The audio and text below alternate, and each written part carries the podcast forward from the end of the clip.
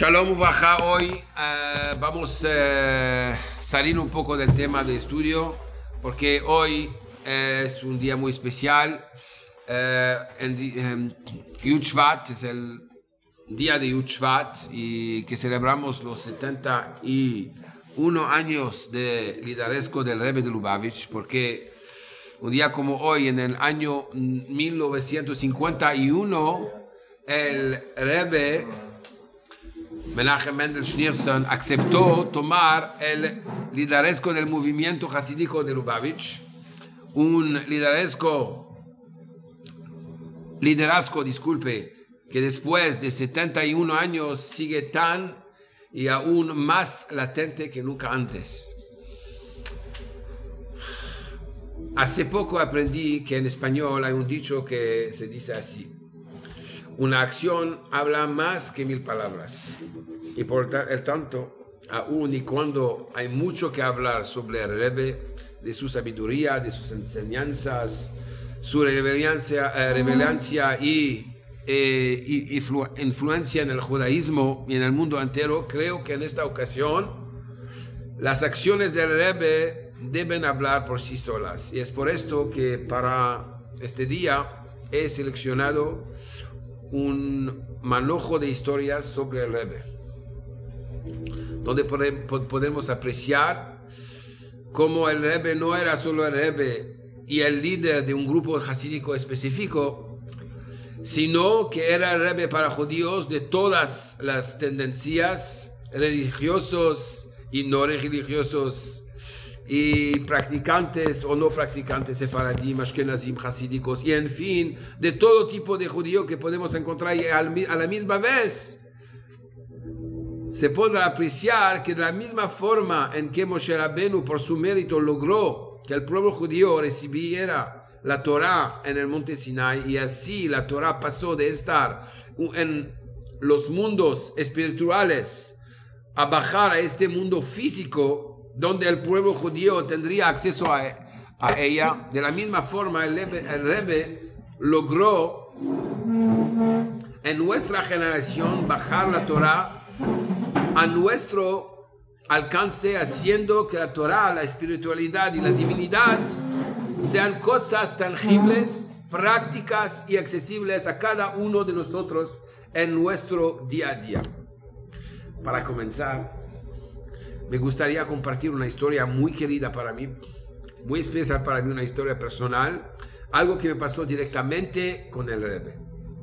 Cuando cumplí mis primeros 20 años, en el año, uh, mi cumpleaños, 20 eh, años, hace 30 años, en el año 1990, 1992 celebré mi cumpleaños como se acostumbra a celebrar en el ambiente hasídico, con rezo, meditación, mucho estudio y tehilim, haciendo también un fabrengen, una junta de amigos, pero también escribiendo una carta al Rebbe pidiéndole berajot por mi cumpleaños y reportándole al Rebbe sobre alguna buena resolución que había tomado sobre mí para cumplirla desde ese momento en adelante. Solo para que tengan una idea.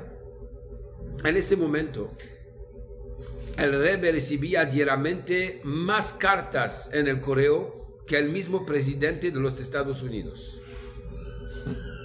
Entre 500 y 750 cartas llegaban a la oficina del Rebbe de todas partes del mundo diariamente. Y eso se puede ver claramente en los cientos de videos que existen y en los eh, que ve llegando al cartero con la bolsa del correo despachando la correspondencia al red. Yo no me espera recibir una respuesta por la por la carta tan simple que escribí, donde la contaba al Rebbe una de una resolución muy simple que formulé en mi cumpleaños. Pero para mí, sorpresa, para mí sorpresa, en un periodo de 10 días, ya tenía la respuesta del Rebbe en mis manos. El Rebbe solo tenía cuatro secretarios. Y si hacemos el cálculo en 10 días, el Rebbe recibido cinco mil, siete mil, o quién sabe cuántas cartas más. Y se sabe que no todas las cartas eran respondidas, pero a mí me respondió. ¿Qué creen ustedes? Que escribí en mi carta, que llamó la atención del Rebbe y que eh, sintió la necesidad de responder a mi carta antes de responder muchas otras informándome que recibió mi carta y que rezará por mí y que aprecia profundamente la la resolución que yo había tomado. Deben entender primero que en la yeshiva hay cuatro periodos en los que se divide en el estudio diario. Se llama en la yeshiva, la idioma de la yeshiva, el seder, seder de la yeshiva antes de rezar, después de rezar en la mañana, el estudio de la tarde, después del almuerzo y el estudio de la noche. Entonces, en mi cumpleaños, le escribí al Rebbe algo tan simple como que le aseguraba que estaría presente para comenzar cada sesión de estudio a tiempo y además por los primeros 10 minutos no hablaría con nadie sino que estaría dedicado con plena concentración a mis estudios. El Rebbe, que como bien se sabe, su tiempo era muy limitado y preciso y precioso. Y cada minuto lo tenía bien calculado. Aún así se tomó de ese precioso y limitado tiempo para leer y responder la carta de un joven estudiante de la yeshiva de 20 años. Y él me dio una verajá que es que hasta el día de hoy me acompaña. Y cada vez que me encuentro en una situación difícil, difícil, me aferró a esa carta y esa respuesta del Rebbe. Y comienzo mi mañana de la misma forma como lo prometí al Rebbe, con 10 minutos de estudio concentrado y sin interrupción de ningún tipo, o hago cosas en incrementos de 10 minutos. Y de esa forma encuentro la salida y logro superar la situación. Recuerdo que desde que era un joven estudiante en la yeshiva, siempre me llamó la atención una Mishnah en Pirkei Avot, en el tratado de Pirkei Avot, que nunca me sentí que de verdad la había entendido claramente sentía que algo más faltaba para poder entenderla realmente. La Mishnah dice así, es, dice así, ¿Quién es rico? ¿Quién está contento con su porción? Bueno, ¿qué significa eso? ¿Cómo es posible ser rico si estás contento con tu porción? Generalmente las personas ricas son las personas que no son satisfechos y quieren más y más y más. Bueno, un día, un rabino colega mío que vive aquí en Aventura, Rabbi Shmuel Mendelssohn, me contó la siguiente historia. Y ahí encontré la respuesta que tanto estaba buscando.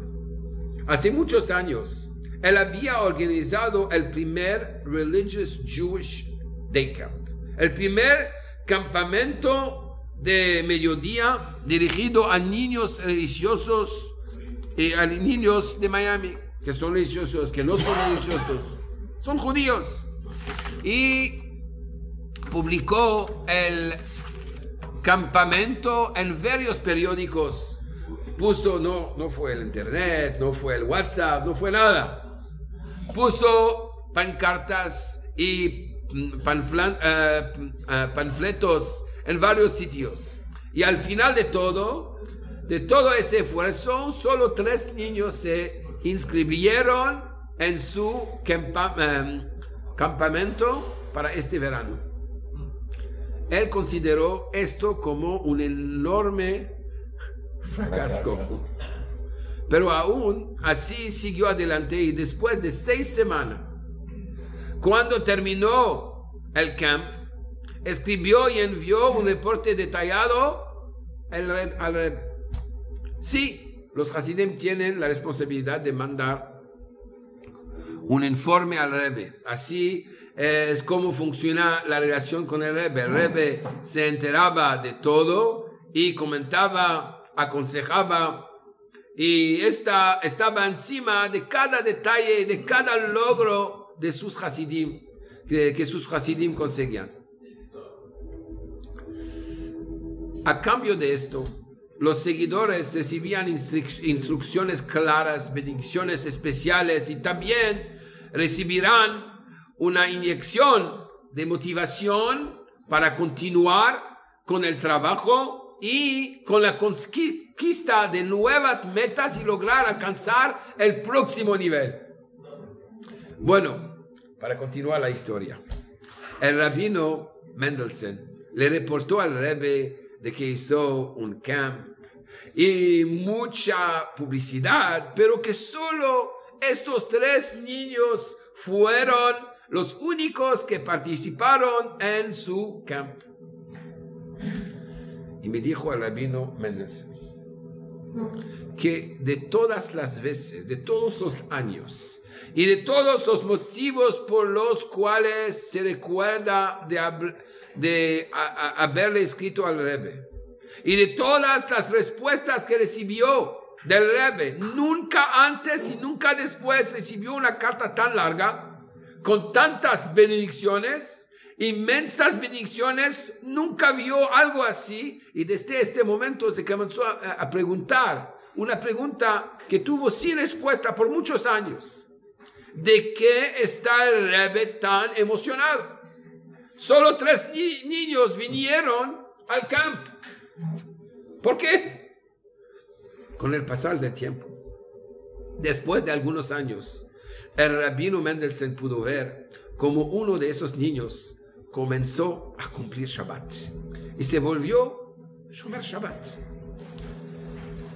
llevando así a su familia en un proceso de crecimiento espiritual en el cual la familia entera comenzó a comer kasher y volverse una familia religiosa y Shomer Shabbat.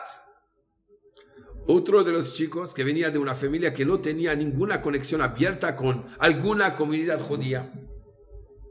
Y realmente nunca fue un judío practicante. Para sorpresa de todos, se buscó una mujer judía para casarse y estableció así su nuevo hogar y familia. El tercer niño se volvió no solamente observante al pie de la, al pie de la letra, y él mismo hoy en día es un rabino, un shaliach, un emisario del Rebbe, dedicado a servir y a nutrir el alma de todo judío que encuentra. Termino el rabino Mendelssohn diciendo así. Mientras yo estaba contando los números de niños que habían venido al campo, el Rebbe estaba viendo dentro de cada niño el gran potencial que ellos tenían y el efecto positivo que tendrían en el mundo y en un futuro. Esta visión es una visión poderosa. Ver adentro de cada uno el potencial enorme que tiene. Y sí, esta historia es una historia muy inspiracional, eh, eh, eh, inspiracional pero no es la única. Hay miles de historias parecidas donde el Rebbe celebraba los pequeños actos de sus enviados, sabiendo que en el futuro esas semillas plantadas darán grandes y dulces eh, frutos. Acá se puede apreciar algo muy particular en las eh, características del liderazgo del Rebbe. Hay diferentes tipos de líderes, pero el Rebbe no solo tiene, tienes el líder de las masas, sino que también tienes el líder del individuo. Cuando alguien tiene la cualidad de preocuparse por el individuo, de la forma como el Rebbe se preocupaba se por cada uno y uno de los individuos, sin importar dónde se encontraban, entonces puedes entender que esto es un verdadero líder. Uno que no está en esa posición por su propia conveniencia para sí mismo, sino que aprecia y valora su misión y su posición que Dios le dio en la vida.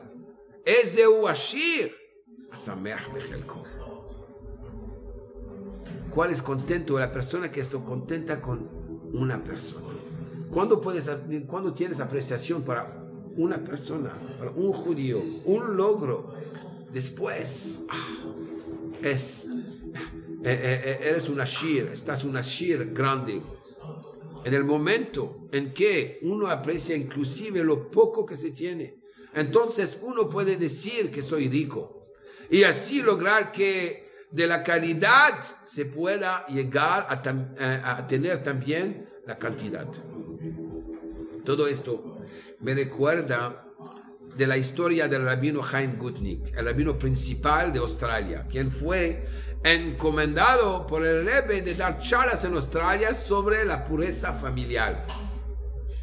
Las leyes que todo matrimonio judío debe cuidar para mantener la pureza familiar y llenar su hogar y su familia de las mejores bendiciones.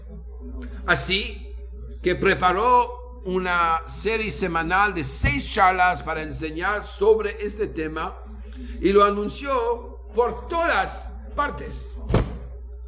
Al año siguiente, cuando viajó de Australia a Nueva York y tuvo una audiencia con el Rebbe, el Rebbe le preguntó, ¿y cómo fueron las charlas? Cuéntame un poco sobre el, efecto de las charlas.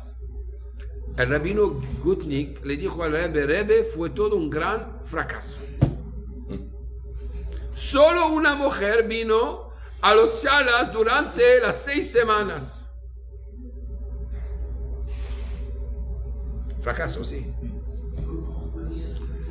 inmediatamente el Rebbe respondió, ¿y cuántas madres Moshe Rabenu tenía?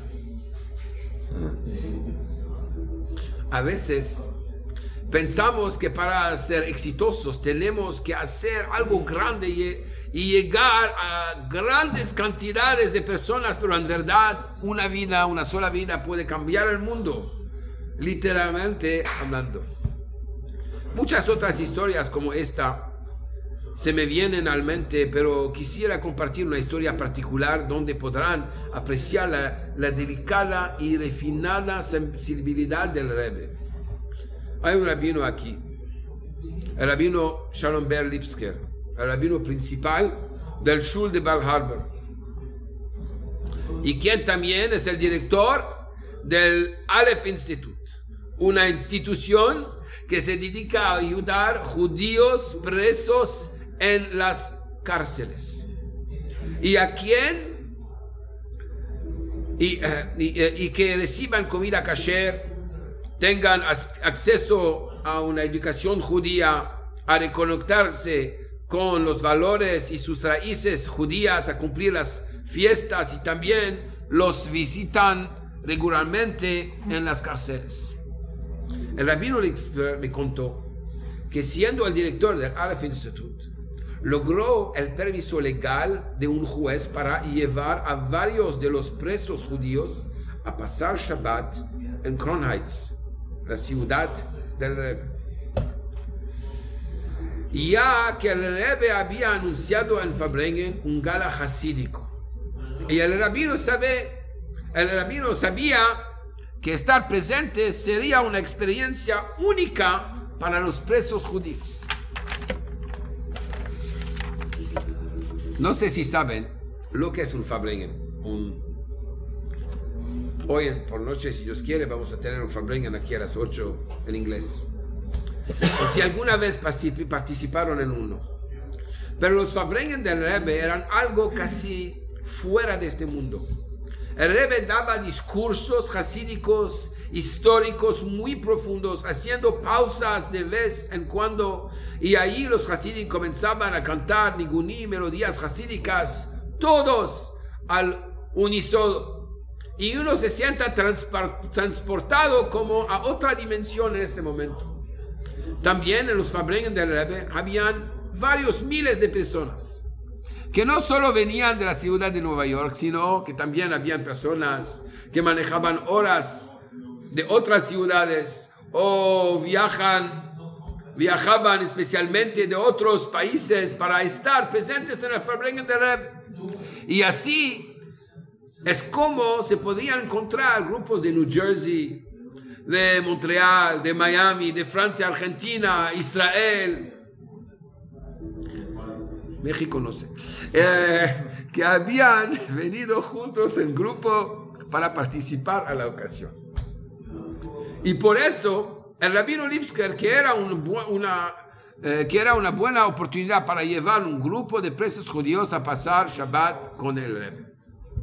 Esa noche, cuando el Rebbe bajó a la sinagoga de 770 para participar en el Fabrengen, no hizo lo que siempre hacía que era dirigirse directamente a su asiento y comenzar a dar eh, el discurso hasídico que había preparado para la ocasión, sino que lo primero que hizo en el Fabrengen es mandar discretamente un mensajero al rabino Lipsker para decirle que el Rebbe quería que en vez de sentarse todo su grupo junto, que por favor los disperse por todo 770 y disuelva el grupo. Cuando yo le pregunté a Rabino Lipsker por qué el Rebbe pidió esto, él me contestó que como estas personas eran presos y habían venido de la cárcel. El Rebbe no quería la, no quería la gente comience a preguntar de dónde viene este grupo de Argentina, de dónde viene exactamente.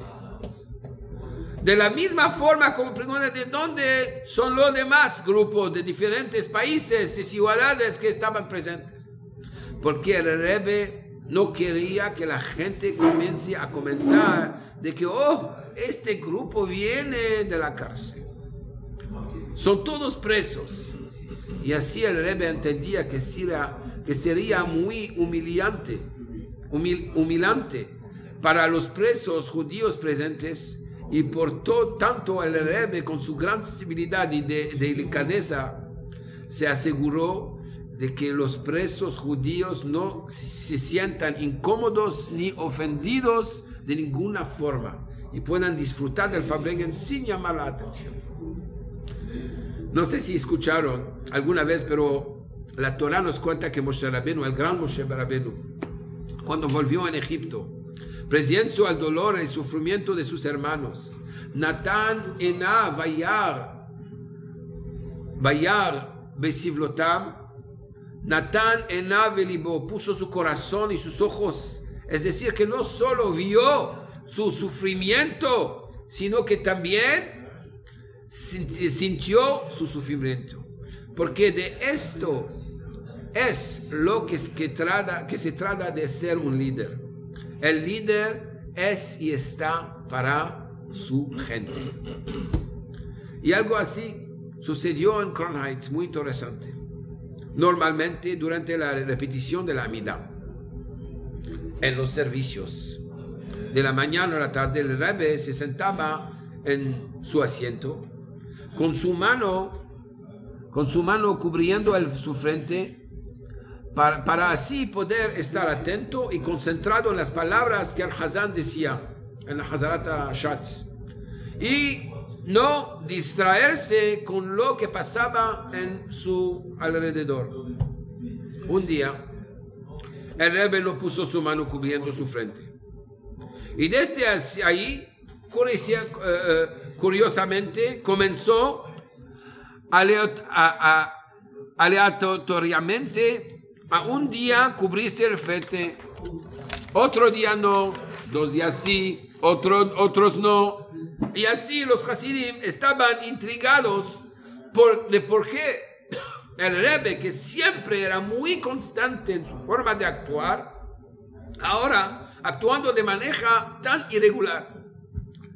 Entonces, en esta búsqueda de algunas respuestas, de alguna respuesta, la gente se dio cuenta de que entre los mil de personas que venían a rezar en la sinagoga del 770, había comenzado a venir a rezar un hombre que tenía una malformación en la cara, que llamaba, llamaba mucho la atención y era difícil verlo a la cara sin quedar impactado.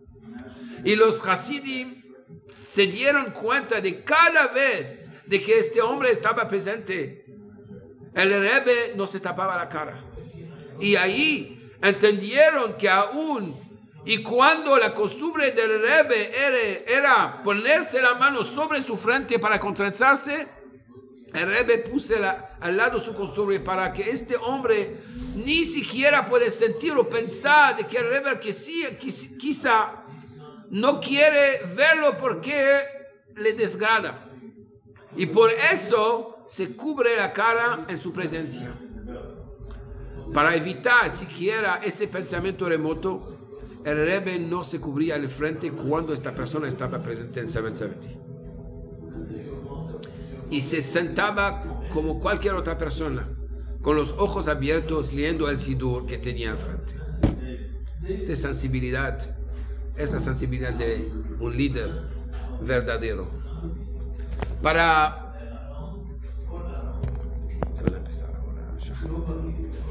para te doy la grabada. Para sentir eso, ante miles de personas que entraban y salían a la vez de 770 y cambiaron una costumbre que había tenido por décadas día a día. Se necesita tener una sensibilidad y un amor al prójimo que solo el Rebbe puede tener. La sensibilidad del Rebbe llegaba a otro nivel. Cuando se trataba de incentivar a la gente o de cambiar la perspectiva de la vida que, la, gente tenía. El Rebbe con pocas palabras o con tan solo una mirada impactaba positivamente y cambiaba la vida de una persona. Había a veces un Hasid llamado Reb Zalman Gurari, fue un businessman. Reb Zalman Gurari entró en una audiencia privada con el Rebbe y le pidió una verajá para poder tener éxito en la cirugía que le habían programado. El Rebbe inmediatamente lo preguntó, ¿por qué pides una verajá para éxito en tu operación? En vez de pedir una verajá para que no necesites una, una operación. Sin perder tiempo, el Hasi le dijo, Rebbe, por favor, deme una verajá para que no necesite una operación. Y a esto el rey le dijo, es muy tarde ya. El pensamiento que tenías en tu mente cuando entraste a pedir una verajá es el pensamiento que, eh, que es el pensamiento con él que yo puedo trabajar, que yo puedo trabajar.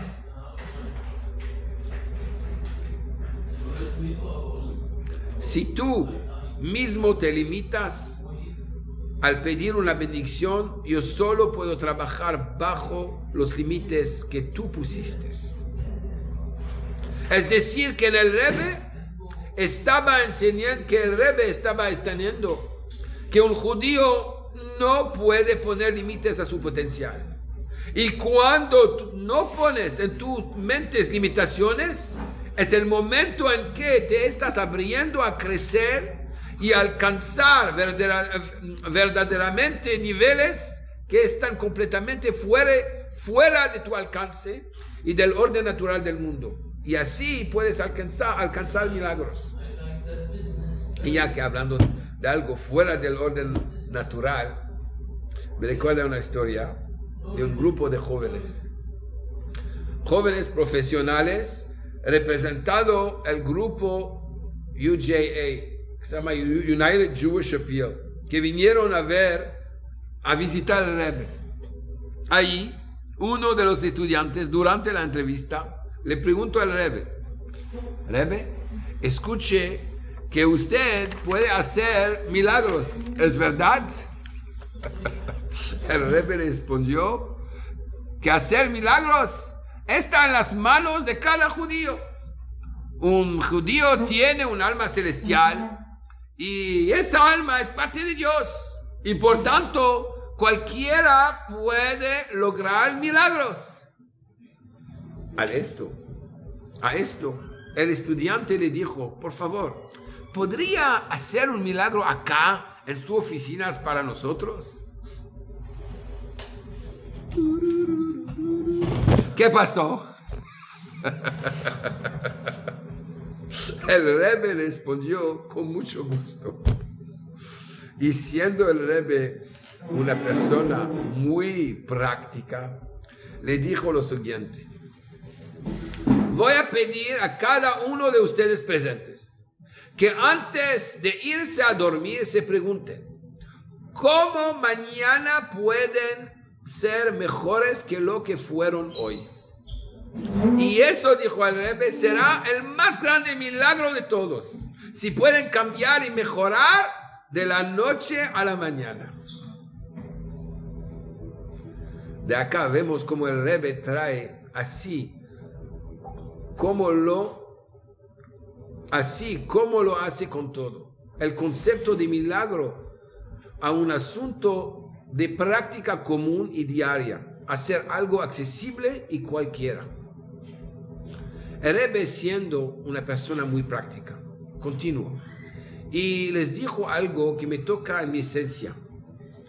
Les dijo así, la única razón por la que me atrevo a hacer esta sugerencia es porque yo mismo lo hago todas las noches.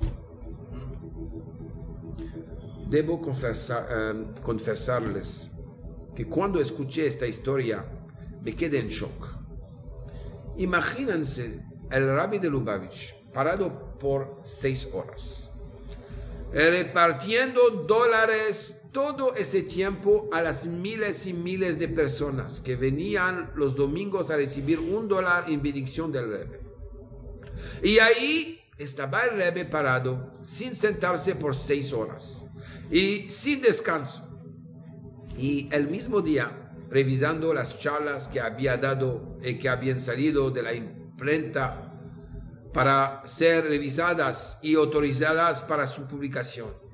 Y además, dando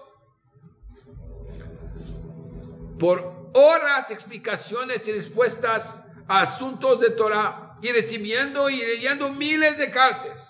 Y al final del día, cuando el Rebbe finalmente se sentaba a descansar a las 4 de la madrugada, yo me creería, yo me, yo, me creería de que el Rebbe se iría a acostar muy, muy cansado.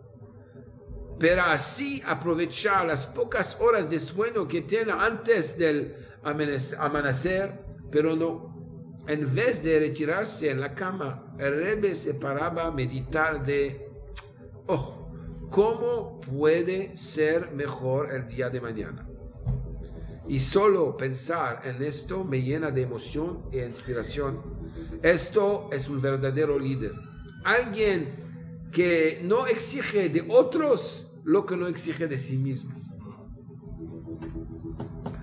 Cuando el Rebbe pide a las personas algo, es porque él mismo lo cumple. Y así vemos continuamente en los vídeos y escuchamos en las miles, miles historias como el Rebbe motiva a cada persona a estar besimha, en alegría.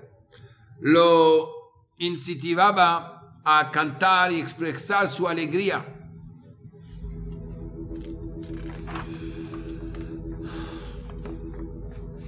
Y el Rebbe canta con mucha emoción todos los ningunim de Chabad. Las palabras del Rebbe, los actos del Rebbe y su visión en la vida inspiraron a muchos y aún siguen inspirando a muchos a creer en sí mismo, a sacar lo mejor de uno mismo y a buscar y lograr ese cambio interno, ese cambio individual en la persona y generando una reacción en cadena que no solo genera el cambio individualmente, sino eh, colectivamente, consiguiendo así lograr un efecto global y así impactar y lograr que el mundo entero cambie para bien. Y justamente de eso se trata la siguiente historia. One of my favorites. De cambiar el mundo para bien. Esta historia es la historia de Shirley Anita Schulzheim. Una historia de hace varias décadas atrás y donde el Rebbe metió su mano para que un individuo logre desarrollar su potencial en ese momento, conquiste las adversidades que, le, que, que se le presentaban y el efecto de sus acciones hayan tenido un resultado de magnitud global, tanto así que hoy en día, más de 40 años después, decenas de millones de personas siguen teniendo beneficio de esto. Y de la misma forma como en el tiempo de Yosef Atzadí, cuando era Yosef, el virrey, el virrey de Egipto, el que proveía de comida a toda la tierra, Así también hasta el día de hoy millones de personas siguen recibiendo ayuda económica y de nutrición gracias a la mano del Rebbe. Escucha bien. La visión de un líder que no está solo pensando a su propio beneficio o el de su gente nada más, sino de un líder de visión mundial que no ve fronteras, banderas, ni colores de piel o creencias religiosas o tendencias políticas o nada por este estilo, estilo, sino que ve una oportunidad mundial de transformar el mundo y la vida de todos para bien. Shirley Anita eh, Shilsholm de Brooklyn, entre los años, puede hacer un Google y verificar la información, entre los años 1969 y 1971 fue la primera mujer de color que fue elegida a representar a su comunidad en el Congreso americano. Obviamente no fue algo fácil, fácil. Y tenía mucha gente que le ponía trabas, que se burlaban de ella y que querían que ella fracasara por el color de su piel. El Rebe tuvo la sensibilidad de, sentir, la depresión oculta que, cargaba, esta congresista y encontró la forma de enviarle un mensaje inesperado, algo que no era la costumbre del Rebbe pidiéndole que por favor acepte la invitación del Rebbe a presentarse a, la oficina del Rebbe para una audiencia. Ella aceptó, sabiendo de quién se trataba. Y estando frente al Rebbe, cuando el Rebbe le preguntó por qué está tan decaída, y ella, ella le contó lo que estaba pasando y todas las trabas que le estaban poniendo y cómo en vez de ponerla en la comisión anti-pobreza, la pusieron en la comisión agricultura. Una comisión depreciada por todos los congresistas y que prácticamente la aislaba de hacer cosas muy importantes para su comunidad le habían arruinado todos sus planes para mejorar la vida de muchos. El Rebbe la escuchó entre su rabia y su frustración. Y cuando ella terminó de hablar, el Rebbe le dijo, mira la gran bendición que Dios te ha dado. Mira la gran oportunidad que te está presentado en tus manos. Este país tiene tantos sobrantes de comida y a la vez tiene tanta gente, gente hambrienta. Y tú ahora puedes utilizar este regalo que Dios te ha dado para alimentar a la gente hambrienta. Piensa y encontrarás la forma creativa de utilizar todos esos recursos y lograr ayudar a millones de personas. Y ella contó que el primer día que ella llegó a Washington, conoció a un joven congresista que hoy en día es una gran figura mundial, el señor Robert Dole de Kansas, Kansas City. Y comenzaron a hablar.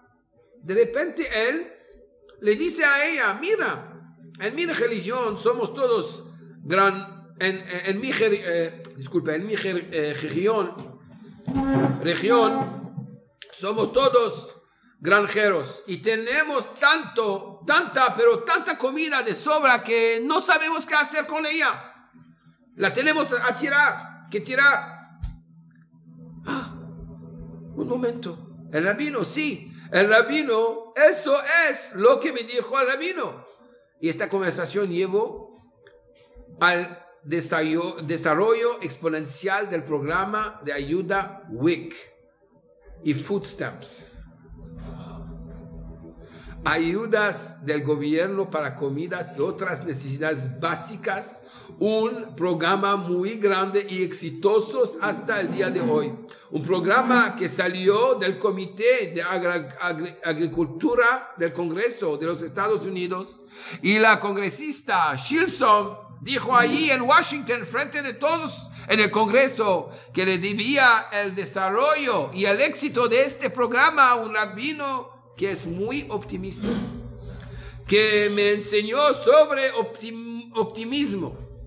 Me enseñó que lo que uno ve como un gran reto y dificultad es en verdad un regalo de Dios para sacar lo mejor de ti y si los pequeños bebés de familias pobres tienes leche para tomar, y si una gran cantidad de niños pobres tienen comida en sus mesas, hoy en día, gracias a este rabino de Crown Heights, tuvo una gran visión futurista.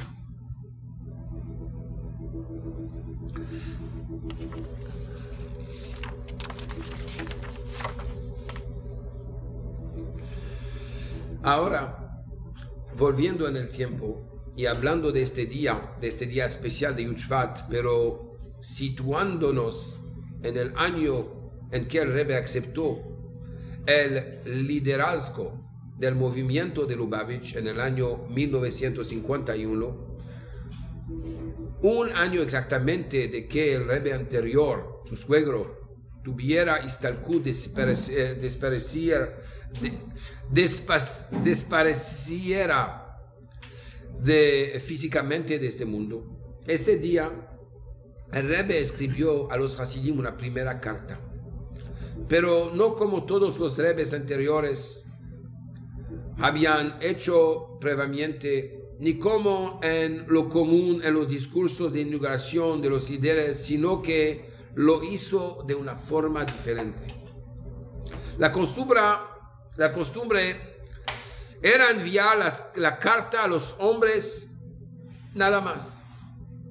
Pero el Rebbe no solo dirigió su primera carta a los hombres, sino que también lo incluyó a las mujeres, a los niños y niñas. Por favor, recuerden, estamos hablando eh, del año 1951. Y esa época, en esa época, esto algo, algo nunca antes visto en el comportamiento de un líder de tal importancia, un líder religioso, y eso fue algo extraordinario. Extraordinario porque en el ambiente religioso lo normal era de que una mujer siempre era esposa de fulano de tal. Es decir, que usualmente era conocida por la revelancia de su esposo, rabino. Pero se enfatizaban en dar a conocer las cualidades especiales de la mujer. Y lo mismo con los niños, estos son los niños de tal y tal. Pero no se centraban en estos niños, sino en la figura del Padre.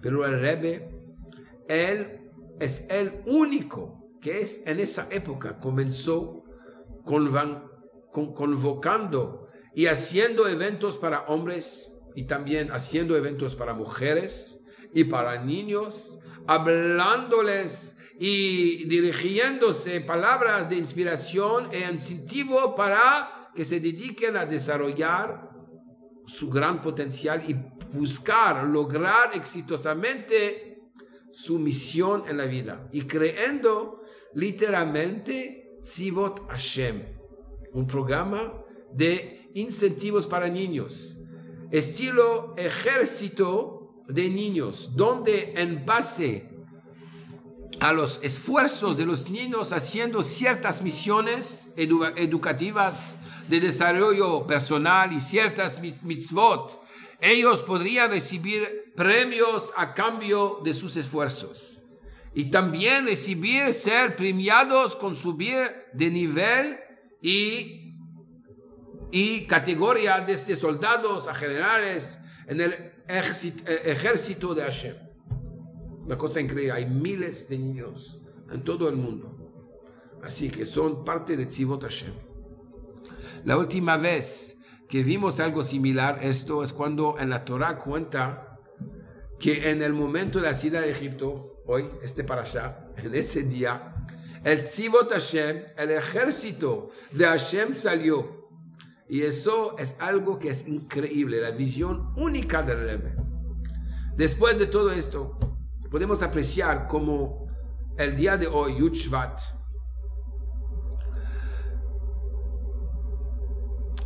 el año 61 de liderazgo del Rebbe, de liderazgo sobre Chabad y sobre el mundo entero prácticamente, es un día muy especial que nos permite conectarnos con la esencia de este día, con la esencia del liderazgo del Rebbe y con la esencia del Rebbe. Pero, ¿cómo podemos aprovechar este momento para conectarnos realmente con un líder de tal envergadura? ¿Cómo podemos llevar la inspiración de este momento juntos a acciones concretas y cambios reales? Y para eso debemos saber hay varias formas como podemos lograr esto, obviamente.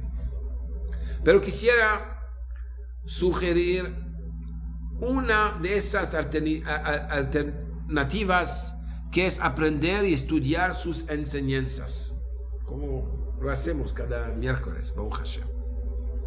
Darnos el tiempo y la oportunidad para aprender el mensaje que el Rebbe llegó a transmitir a través de más de 40 años. Comenzando desde su primer discurso hasídico, Bati Legane, llegue a mi jardín, en donde se explica con detalle el propósito de la creación de este mundo. Que, eh, no es hacer las cosas bien para que en el futuro, después de 120 años, mi alma pueda estar tranquila en el Ganeden, en una casa, en el mundo por venir, sino que el propósito de este mundo es en realidad para hacer las cosas bien y con gran esfuerzo, para con nuestros esfuerzos hacer una casa para Hashem en esta realidad, en este mundo y en esta dimensión material en lo que vivimos. Hacer de nuestras casas un Betamigdash, un templo santo, y hacer de nuestras vidas un sitio santo y placentero para que Hashem resida dentro de nosotros, dentro de cada uno y uno de nosotros y de nuestras familias. Cuando nos cuidamos de comer kosher, kosher y solo comer las cosas permitidas y de la forma permitida para un judío, cuando avanzamos y aprendemos más para cumplir el Shabbat como debe ser. Cuando enseñamos judaísmo. Cuando aprendemos judaísmo, hasidismo y eh, iluminamos, iluminamos el mundo con esta poderosa luz y los comportamientos nos comportamos, disculpe, bajo, las enseñanzas de la Torah y del hasidismo, entonces estamos siguiendo los pasos correctos y necesarios para cumplir en este lugar, en este mundo. Con lo que el Rebbe dijo que era necesario para preparar al mundo para la llegada de Moshiach. Jaime, Jaime, que todas las bendiciones y las inspiraciones de este día lleguen a cada uno de ustedes y de sus familias. Y que tomando las fuerzas de este día logremos influenciar cada día y día a que nuestro mundo sea un mundo mejor cada vez más a nivel individual y colectivo. Y que por fin logremos hacer de este mundo una casa para la Shekhinah, la revelación de Dios, se sienta cómoda y que la revelación de Dios se sienta cómoda y mande a Moshiach ya mismo.